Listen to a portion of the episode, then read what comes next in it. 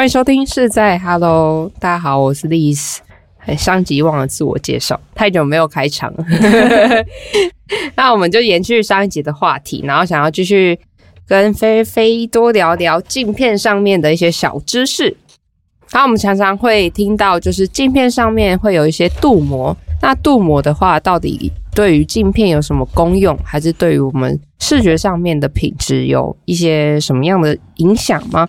就是为什么镜片需要有多层膜？那多层膜又是什么呢？Hello，是在 Hello 听众大家好，我是太欧式镜片的行销，我叫菲菲。哎，对，忘记来自我介绍，不好意思。想说有分级，虽然我们是同一天录完的。好，刚刚就是例子有问到说，为什么现在镜片都会有多层膜？那我觉得它最主要原因就是它想要提升你的视觉品质。嗯，以前在戴那种没有镀膜的镜片，你会不会觉得常常很容易有反光？或者是你在看手机呀，你会觉得常常有一个光照在上面，会遮住掉你部分的讯息？对，这些其实都会影响到你的视觉。嗯，然后像我们上一集有提到嘛，视觉其实跟大脑有关。你如果常常眼睛看到杂讯的话，其实你大脑长期下来。它要滤除那些杂讯，他会觉得很累，也是为什么你看久会觉得视觉疲劳。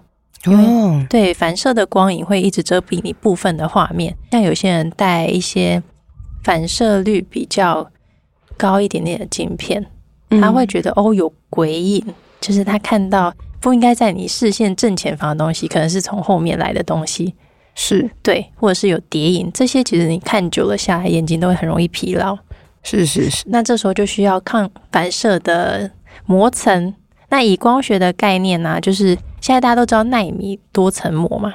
那你叠了越多层膜，它的反射光就可以压得越低。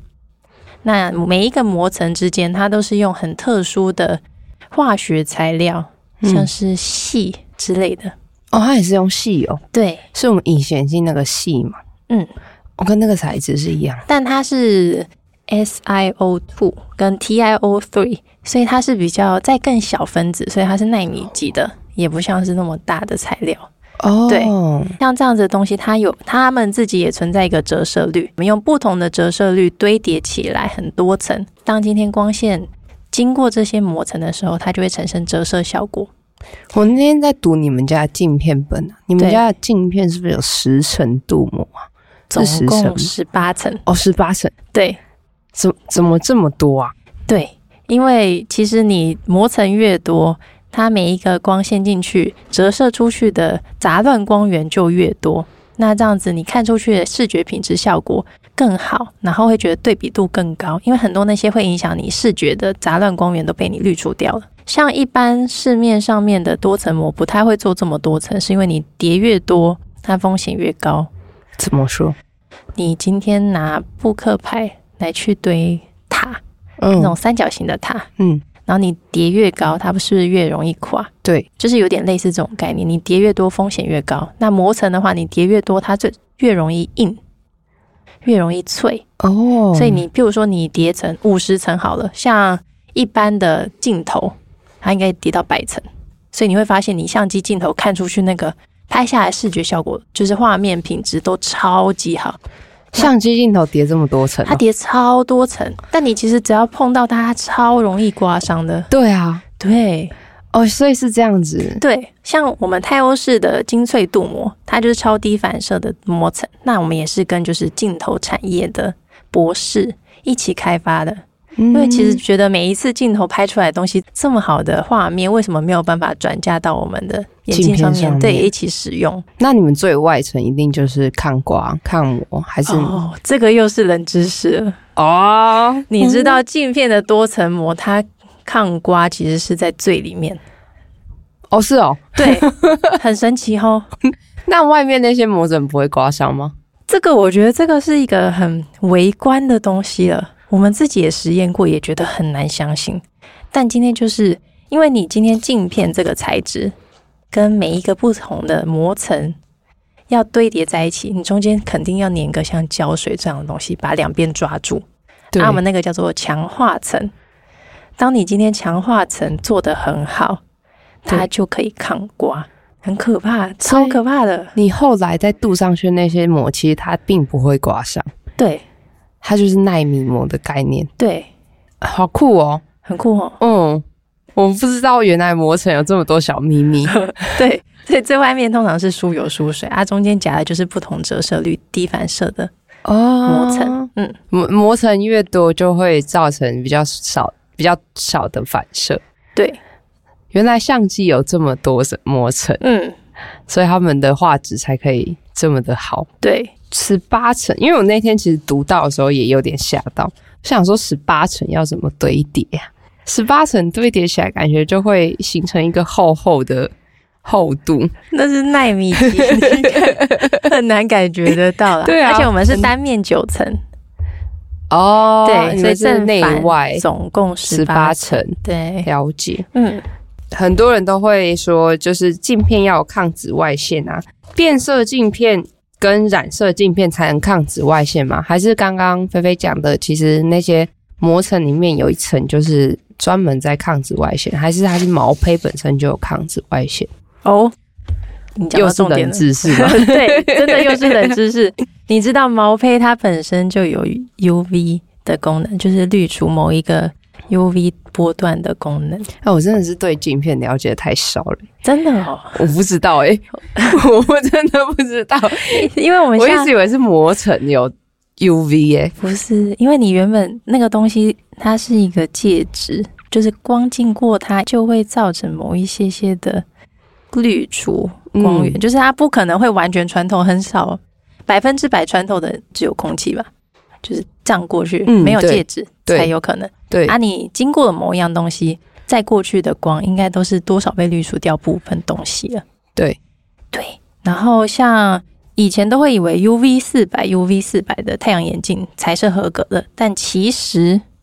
像泰欧式的毛坯原本就是 UV 四百透明的镜片，它有 UV 四，就算它今天没有磨成上去的时候，它本身就已经是 UV 四百。对，它就算没有颜色，看起来不是墨镜，它已经是 UV 四百了。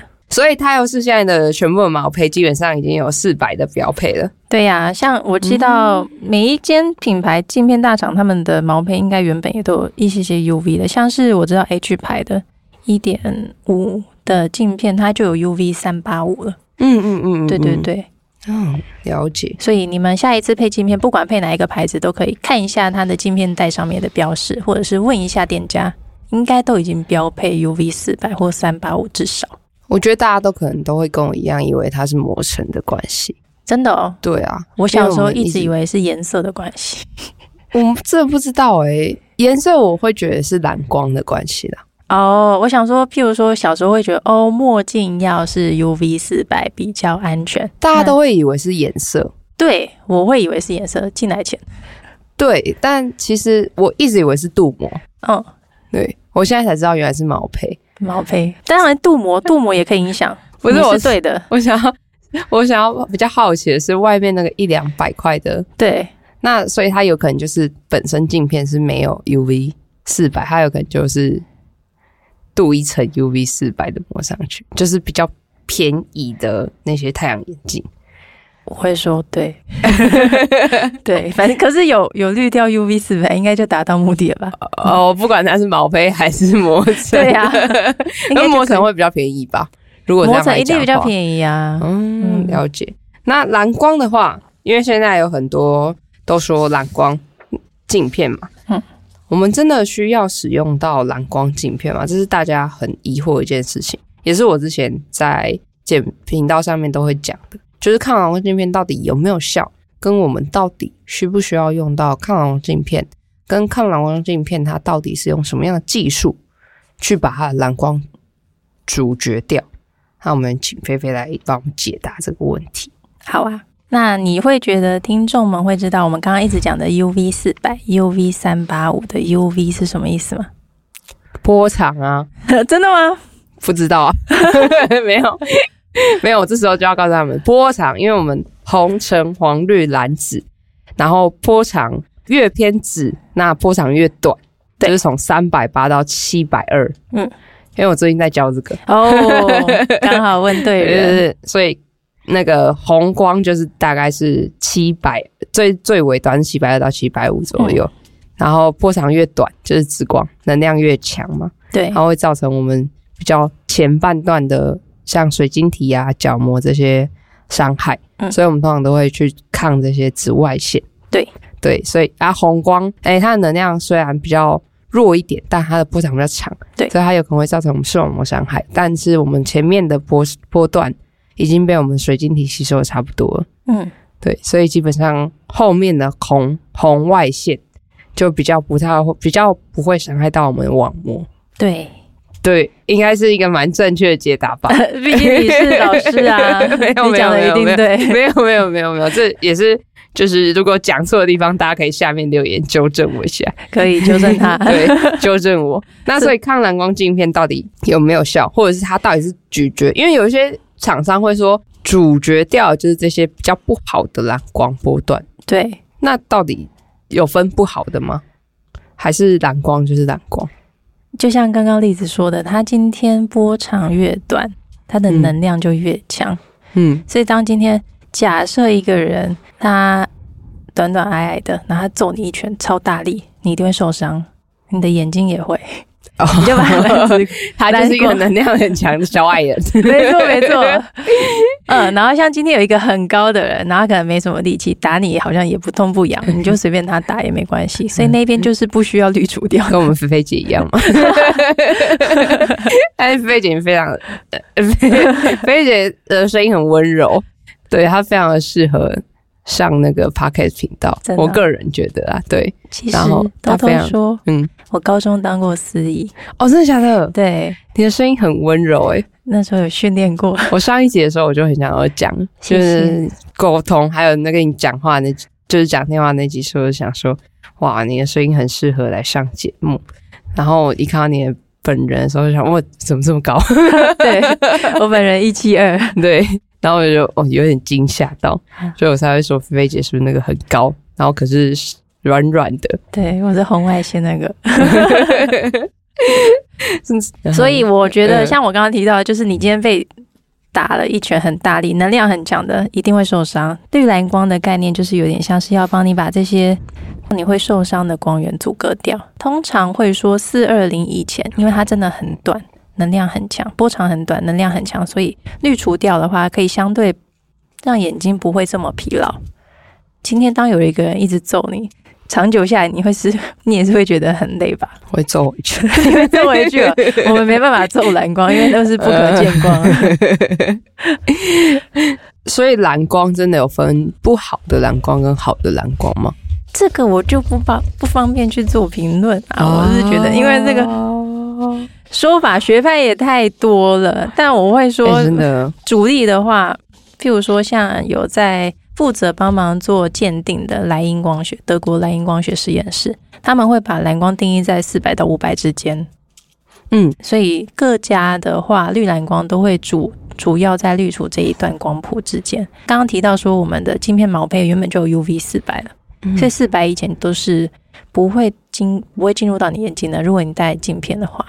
嗯，那四百到四百五，说他们的绿蓝光绿到四百八以前，对，像泰欧式的就是绿到四百二以前，对，就是看每个人自己的学派喽。哦，就是因为你滤除掉某个波段的光源，你看出去一定会有色差啊，你要能够接受。那我们就是蓝光有一些会分成是吸收型跟反射型，嗯。菲菲，这个是什么意思？反射型的话，就是利用膜层。刚刚你有提到说，你以为 UV 几百，它都是用膜层来去做定义的。对，反射型就是这个膜层。哎，UV 四二零的光达到你设定的这个要滤掉它的膜层，它就会反射出去，就不会进到你眼睛里。这个就是反射型的。但反射型，顾名思义，就是你会看到反光，所以你会看到有些人的镜片看起来都会蓝蓝紫紫的。蓝绿蓝紫那种，那个一看就知道它就是有带反射型的绿蓝光。嗯，对。那反光比较容比较明显，也会常常听到说带这类型的容易看到鬼影，会影响视线。哦，这个就会了。对，所以这是为什么最近吸收型的会开始是主力。那吸收型的会看起来黄黄的吗？一定会。我觉得这个是光学的物理法则，对这个没有办法去改变的。如果你会看到有一些，就说哎，这家的真的特别透明啊，没有这么黄，那是因为他们加了一点点的蓝色色粉，让你视觉对对对，让你视觉上好像觉得哦，好像被平衡掉了，没有这么黄，但其实你牺牲掉就会是透光率。嗯，那像刚刚提到超低反射的多层膜，透光率也会影响你的视觉品质。嗯，对，透光率越高，其实效果就是你看出去的视觉效果会比较好。这边你是要分享一个冷知识：吸收型的蓝光到底吸收到哪里去了呢？哦，这件事情，这个 这个我还不能说是绝对正确，但这个是我听来的，就是我去跟刚刚提到的我们镀膜的博士。一起讨教的，然后因为我那时候就想说，四二零吸收型的，它是利用添加一个特殊的吸收剂在你的毛胚里面，然后它的功能就是可以，今天蓝光过来，它就是把它吸收掉，它不会再进去你眼睛里，它也不会反射出去，它就是直接不见。嗯，但能量的守恒定律，像这种能量，光的能量不可能就这样消失不见啊，它到底去哪里了？对啊，它到底去哪里？博士是清大的博士哦。博士跟我说，根据能量守恒定律，它没有不见，它转化成热能了。这很特别，很厉害，是很特别。对，他就说，如果你真的用超微观来去看的话，它那个吸收剂长得会是一个有点像是八角形之类，就是你蜂巢状的样子。然后那个蓝光会在里面一直转，然后最后就变成热，然后就不见。好酷哦！嗯，所以它那个热能一样会进到我们眼睛里，不会，它会。残留在那个镜片上，然后它就转掉了，对，再转出去。因为就是譬如说，当你今天拿一个热汤出来，它过久就冷掉了啊。这个概念，它就是被空气中的温度。机会的话，去用那个热冷的那个光线，就会看到那个我的镜片上面会有。红红的，我不确定哦，有问题去找博士，还蛮酷的诶，很有趣，这个真的很有趣。但我相信，因为他说，因为我有问他说，这样子你不会觉得眼睛热热的吗？镜片会热热的。嗯嗯。他说这个能量就是是小到那个热能是小到几乎感觉不到，也无法被观测到的。那这个分子很厉害，对呀。所以那个吸收型的那个材质是国外研究出来的。我不太确定是哪一个国家，但我知道先开始用的会是日本的 T 牌。哦，哎他们真的很强哎，真的。然后我们合作的毛坯厂也是他们自己家的吸收型四二零的，但我觉得日本很强，对，日本的镜片真的蛮强，技术也很强。嗯。嗯，就是刚刚有讲到镜片有这个寿命嘛，嗯，菲菲觉得。我们镜片大概多久要换一次？有些人会觉得说，那我镜片戴了，因为以前都是玻璃嘛，玻璃其实比较不会黄掉这个问题。对对，那玻璃镜片其实很多客人都会十年才来换一次。嗯，对。那现在是树脂镜片，嗯，所以其实之前戴了玻璃镜片的客人。他还是会继续戴玻璃，因为他会觉得现在的镜片非常的不耐用哦，对，而且很容易就刮伤，清澈度也没有玻璃的这么好。嗯，那我们树脂镜片大概你觉得多久要换一次？会建议啦，建议说我们多久会换一次？因为我们还是有磨层上面的问题，跟那个黄掉的问题嘛，然后还有一些就是刚刚有说可能会有一些期限上面的问题。对，那你觉得大概多久会建议客人换一下？就是可能来检查一下度数啊。我个人观点，嗯，我就是个人的浅见。这以上以上发言不代表不代表太有史的言论。对 对对，就是我个人我我个人的言论。我自己觉得，当你今天这片镜片，就算你是昨天配的，你只要觉得戴了不舒服，都应该换掉。哦，对啦，这个的确是。对，然后撇除你的可能，你的不舒服是跟度数变动有关，或者是上面有出现刮痕、脱膜等等。撇除这些之后啊，我觉得现在的镜片镀膜保固都有一年，所以我觉得应该至少可以撑一年。那再来能不能够用更久，就会跟你的个人使用习惯有关系了。像是你平常怎么清洗它，啊你戴在脸上的时候会常常去碰撞它。然后，当它今天脏的时候，你会马上去清洁它？就是你要保养它。到底怎么清洁镜片？很多人应该都不知道。哇，应该是例子，你要教大家。应该是你们验光师，我们验光师的专业。对，那你们通常都怎么教？冷水洗，然后洗碗。如果有油污脏污，帮我用洗碗巾做清洁。那千万不能用肥皂、哎沐浴乳、洗发乳这些碱性比较偏碱的，那它会伤害镜片的镀膜，会比较容易产生镀膜上面的刮痕，是吗？没错，非常正确。我一直就害怕我讲的这是错的，可是我我就是想说，这些碱感觉是会造成我们镜片的龟裂吗？还是会造成它的上面物理上面的磨层的破坏？因为镜片是一磨层是一层一层镀上去嘛，对，那这些是这些碱造成它的物理伤害吗？是。哦，就是它今天只要不是中性的洗剂，它不管是偏酸还是偏碱，都可能跟膜层中间的我刚刚说到的 SiO2、TiO 三这些会起化学反应，会很容易造成脱膜。哦，所以是我的想法是对的，对，嗯，但我觉得比较严重的会是脱膜，刮伤的话会是你个人的使用习惯，譬如说你洗的时候上面有东西，有小小的。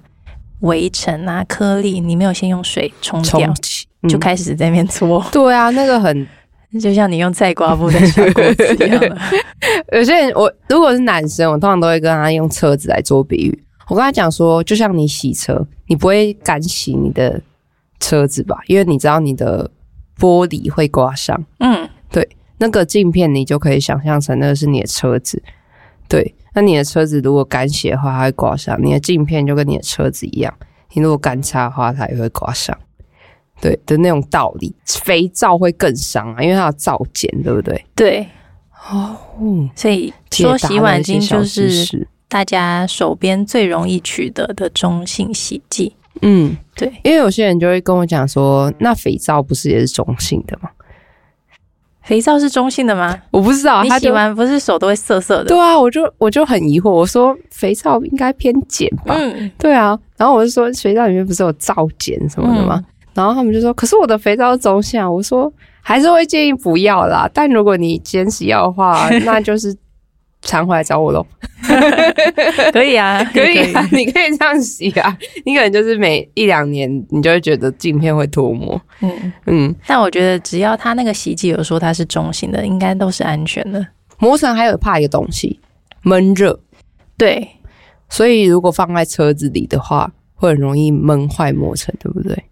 我会建议不要，长期下来一定会有问题啦。但我们因为我们的磨层当初开发的时候也都有通过什么沸水测试，嗯，对，八十度煮二十，哎，煮五十个小时，哦，真的假的？嗯，所以其实不太怕，但还是尽量不要这么做。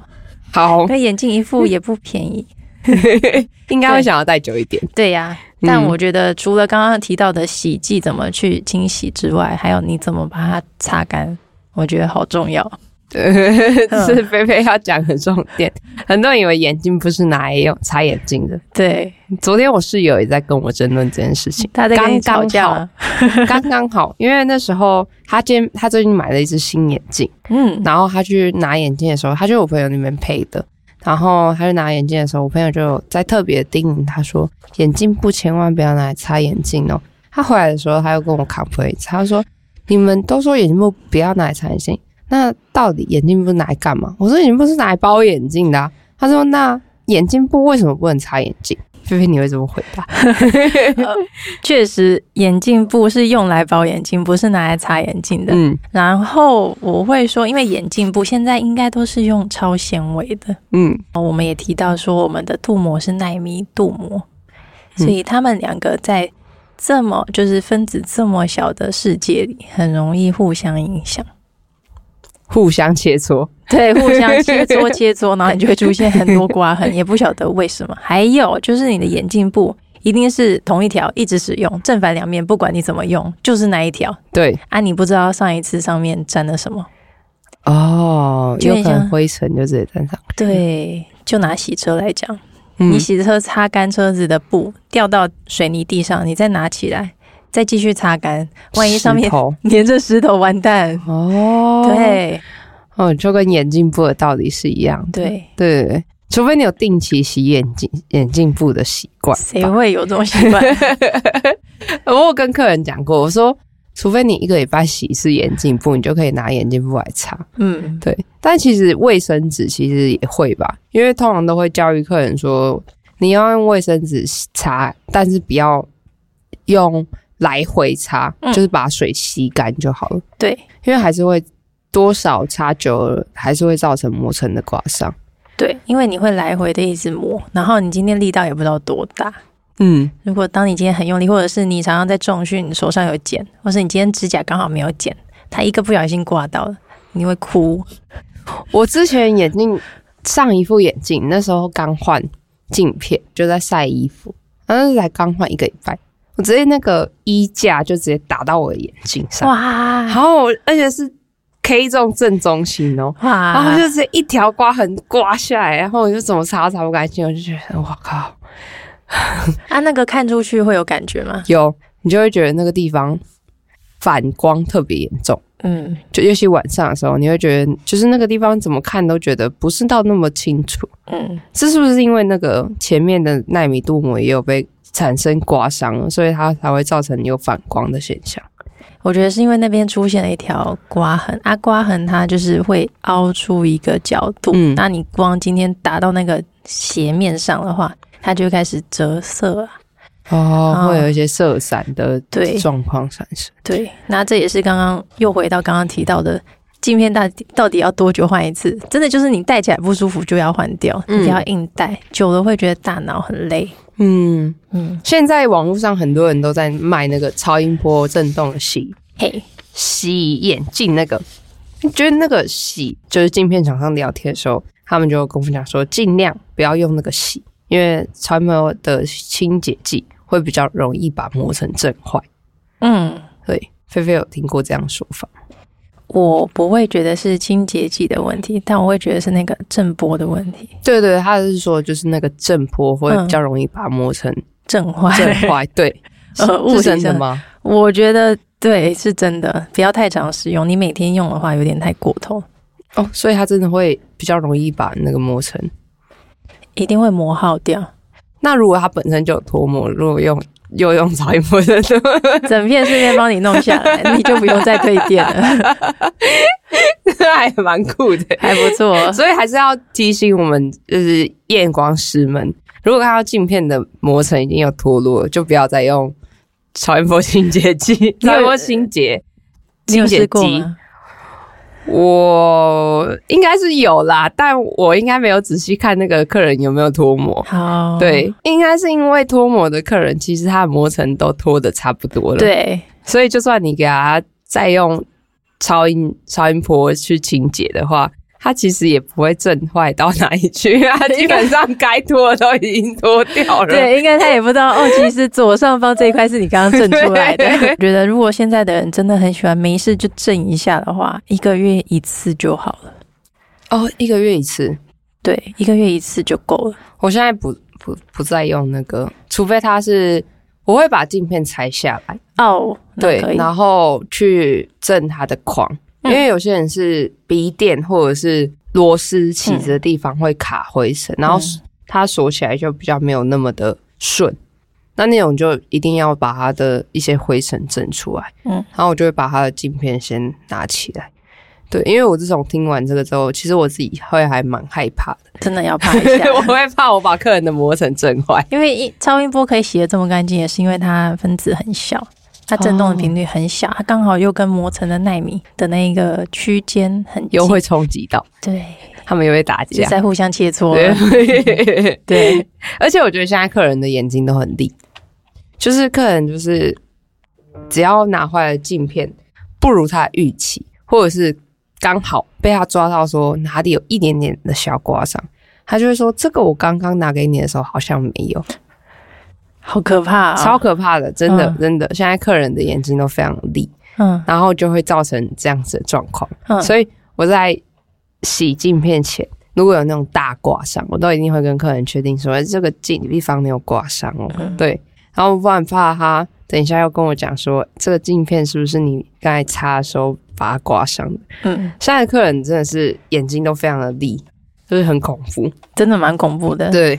我网络上面也看到蛮多网友在说，哦，这间眼镜店帮我洗完眼镜，上面就多了一条刮痕。对啊，他怎么能确定？对啊，所以我真的是就要跟大家讲，就是有时候真的。是因为你自己把眼镜刮坏，不是我们用坏你的眼镜。对，我也觉得事前多说一句，好过你事后在那边解释千言万语。真的，不然他 Google 评论会毁了你。真的哎，你的那个整个相遇，我觉得现在 Google 评论很恐怖。不过评论就是他可能走出去，然后才会给你一颗星，你也来不及去解释。对。然后或者是一些 PTT 底卡，嗯，然后他就会在上面留言说，就是台中某某某的店家怎么样怎么样怎么样。那我就觉得，哦，这些人可以不要再造口业了吗？真的，打同业真的要小心啊！要洗眼镜前要先看清楚。没错，事前的沟通很重要，不然就不要洗了，费不新的，就直接跟他讲说，你这个不。不合格，你这个要配一副新的。对，你要洗就是直接洗它一副新的。欢迎使用我们家太优式镜片。欢迎使用。今天谢谢菲菲来到我们的节目频道，谢谢。然后也谢谢菲菲，我们就是观众，就是争取了有三副镜片的抽奖机会。抽奖的资格我会放在我们的 IG 频道。对，那我们 IG 的。上面会有我们抽抽奖的参加方式，然后也欢迎大家就是踊跃的参与。大家如果对于镜片上面有什么问题的话，也可以去太优势的官方网站去询问，然后或者是可以在是在 Hello 频道下面留言，那我也会做出回应。那我也会请教菲菲之后再跟大家就是就看有大家有什么需要回答地方，如果有需要太阳式镜片的话。可以到他们的网站去寻找他们的经销商。嗯，我们全台都有经销店，全台都有经销店。那他们家镜片是台制的，对，所以这是给自家国家的镜片一个支持的机会。而且他们家镜片是全刻制化的，就像我们刚才在上一集讲到，刻制化镜片是相较起来比库存镜片好的地方，还有优点的地方在哪里？那欢迎就是大家可以去体验看看刻制化镜片的优点，那跟它的所谓的。镜片的轻薄度啊，或者是它的整体的光学品质来讲，一定都比库存片来的还要来得好。那它要是镜片也很努力在做运动光学这一块，那如果有需要的话，也都可以到他们的经销商去做参考。嗯，那今天就谢谢菲菲来到我们的现场，谢谢 Liz，菲菲专程从台南上来，我真的很感谢你。好，谢谢大家。那有问题的话就在下面留言。那欢迎大家在下面帮我。直接帮我订阅我们的 Podcast 频道，然后到我 IG 是在 Hello 帮我按赞，然后追踪，然后也可以到太欧市的，你们也有 IG 对不对？有，我们有 IG。好，太欧市的 IG，然后帮我们按订阅，然后按赞，然后留可以留言，然后分享。好，谢谢大家，谢谢，拜拜，拜拜。